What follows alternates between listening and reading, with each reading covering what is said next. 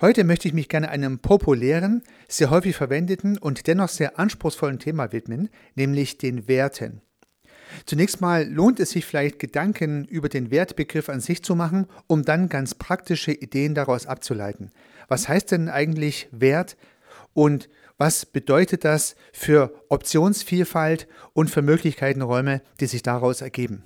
Das möchte ich in dieser Episode beleuchten. Hallo und herzlich willkommen zum Podcast Systemisch Denken und Handeln. Mein Name ist Heiko Rössel.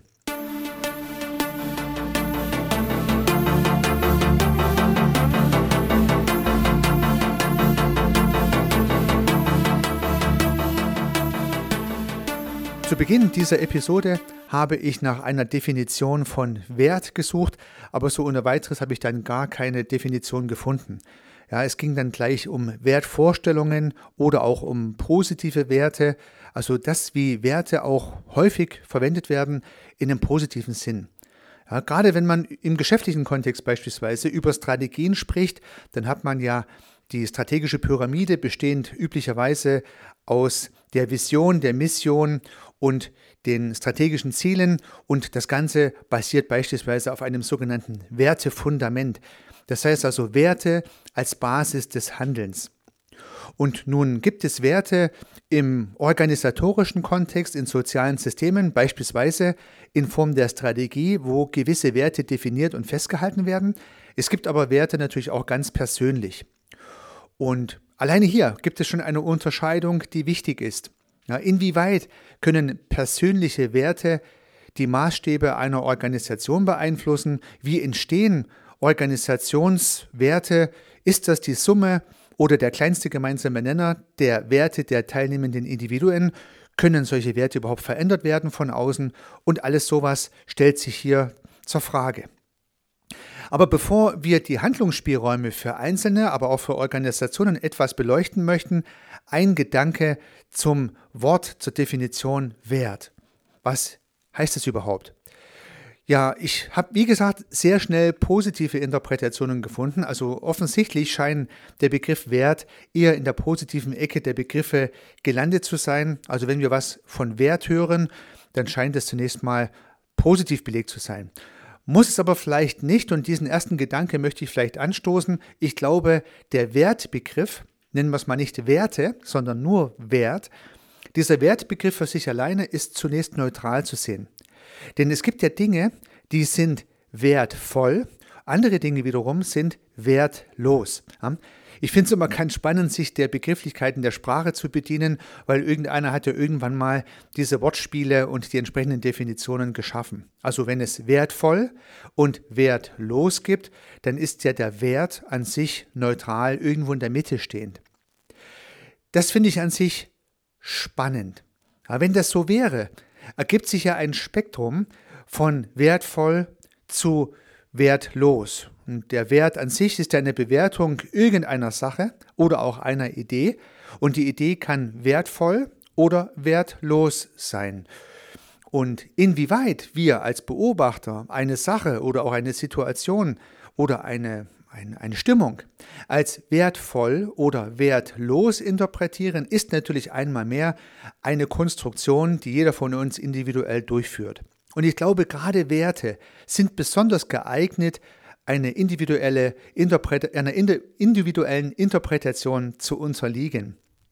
Ich glaube, das Wertefundament einer jeden Person von uns ist sehr verschieden. Einige Menschen geben sich die Mühe, dieses Wertefundament für sich ordentlich transparent zu machen.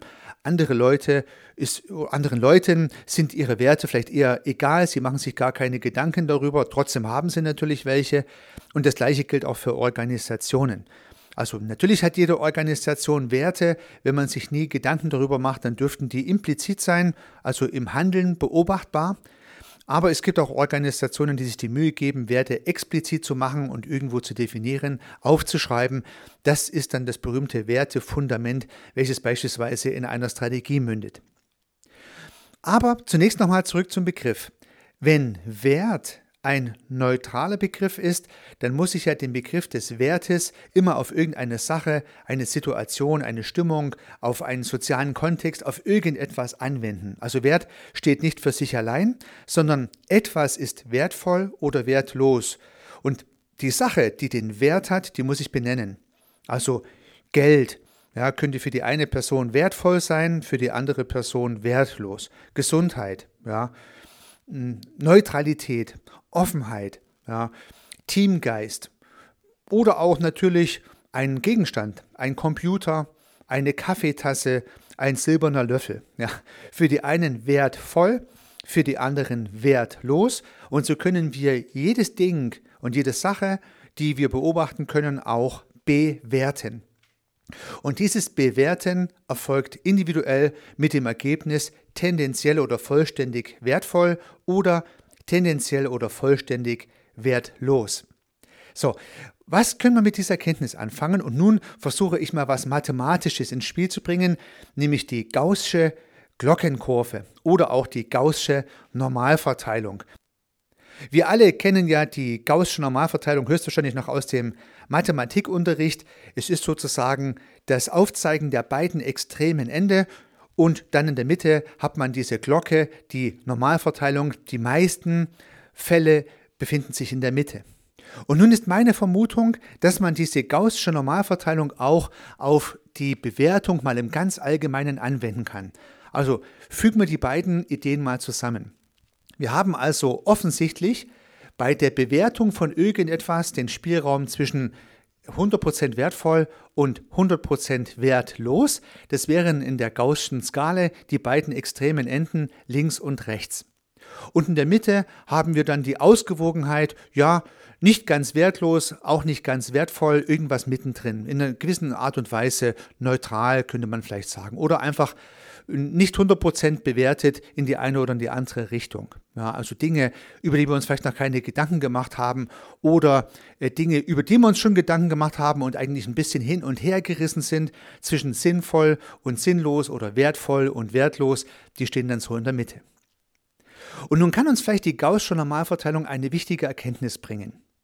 Egal wie wir etwas bewerten, ob es sehr sinnvoll oder sehr wertvoll oder sehr wertlos für uns ist, haben andere Menschen natürlich die Möglichkeit, eine andere Skalierung aufzurufen und würden es vielleicht vollkommen anders sehen.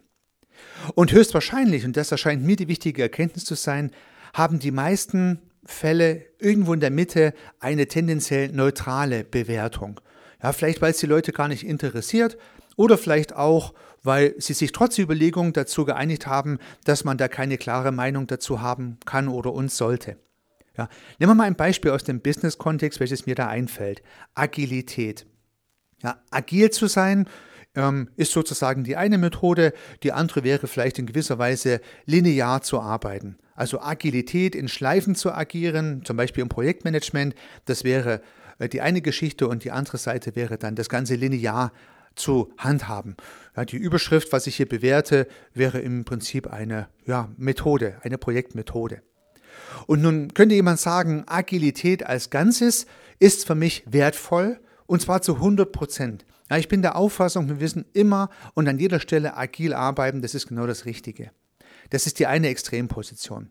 Die andere Extremposition wäre zu sagen, Agilität ist überhaupt nichts, gelingt nie, macht überhaupt gar keinen Sinn. Ja, was meint man damit? Man sollte linear vorgehen und nicht in Schleifen beispielsweise. Das wäre die andere Extremposition.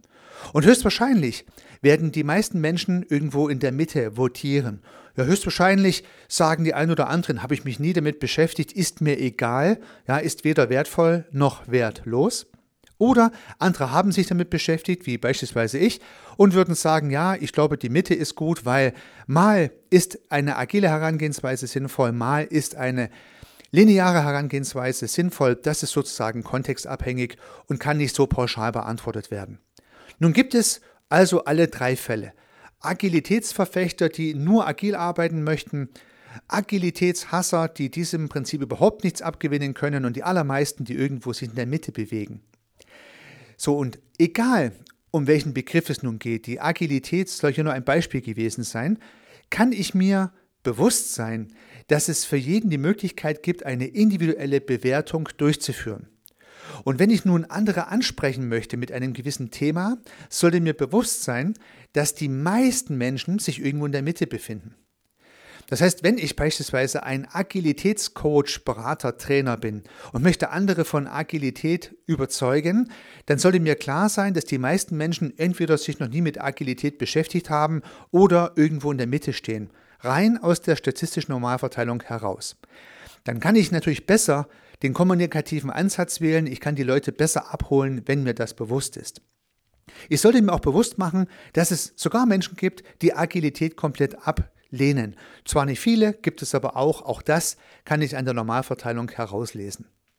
Ja, auch im anders gedachten Falle, wenn man der Auffassung ist, dass das ja nur negativ gesehen werden kann, dann gibt es halt auch einige, die was wertvoll empfinden, obwohl alle anderen es als wertlos ansehen und so weiter. Diese, dieses Aufziehen dieser Skala von wertvoll zu wertlos bringt den Vorteil zunächst mal Optionen zu schaffen. Und die zusätzliche Erkenntnis, wenn man es denn mit der Gaußschen Normalverteilung korrelieren möchte, dass die meisten Interpretationen der meisten Menschen höchstwahrscheinlich in der Mitte liegen dürfte, sodass ich mir ein Tool schaffen kann, um mich selber einzusortieren und dann zu wissen, wo liegen eigentlich die anderen. Ja, nochmal eine kleine Verprobung an dieser Stelle. Lehne ich eine Sache vollständig ab, wird mir dann klar, dass andere höchstwahrscheinlich diese Sache toll finden und die meisten irgendwie sich neutral verhalten. Bin ich ein totaler Fan einer Sache, sollte mir klar sein, dass den meisten anderen die Sache nicht so wichtig ist wie mir, aber es sogar einige gibt, die sie ablehnen. Diese Erkenntnis hilft einfach, auch mit Widersprüchen, Widerständen besser klarzukommen und natürlich bessere kommunikative Strukturen auszuwählen, um anschlussfähig mit anderen Menschen ins Gespräch zu kommen. Wenn ich vollständig etwas ablehne und gehe davon aus, alle anderen lehnen es auch ab, werde ich Widerstand bekommen. Bin ich begeistert von etwas und gehe davon aus, alle anderen sind auch begeistert davon, wird es mir nicht viel anders gehen. Und so nützt mir im Prinzip die Gaußsche Normalverteilung im Kontext der Werte, mich selber einzusortieren und dann zu prüfen, wie spreche ich jetzt mein Umfeld an, wenn ich beispielsweise ein Gespräch, eine Diskussion oder auch eine Überzeugungsleistung vollbringen möchte. Ja, und so fällt mir zum Abschluss dieser Episode noch ein Gedanke von Heinz von Förster ein. Sinngemäß hat er ja so gesagt, handle steht so, dass du die Anzahl der Optionen erhöhst. Ja, und ich glaube, dieses kleine Tool trägt genau dazu bei. Systemisch Denkende und Handelnde sind einfach gut beraten, wenn sie nicht an den extremen Polen agieren, wertvoll, wertlos, sondern sich bewusst sind, dass es diese Skala gibt von wertvoll, bis wertlos mit einer großen Ausbeulung der Teilnehmer in der Mitte.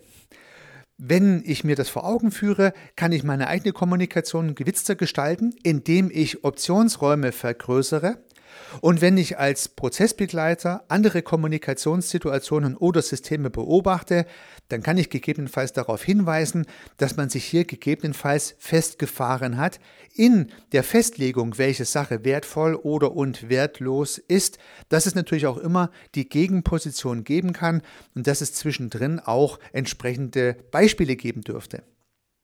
Ich hoffe, liebe Zuhörerinnen, liebe Zuhörer, dass ich mit dieser Idee den Wert zunächst mal neutral zu setzen und sich der beiden Pole bewusst zu werden und mit der Korrelation dieser Idee mit der Gaußschen Normalverteilung ein Modell schaffen konnte, mit dem Sie was anfangen können, wo Sie was mitnehmen können und welches Sie für Ihre eigene Kommunikation und für die Beobachtung von anderen Kommunikationen nutzen können. Das würde mich sehr freuen. Haben Sie viel Erfolg dabei, Ihr Heiko Rössel.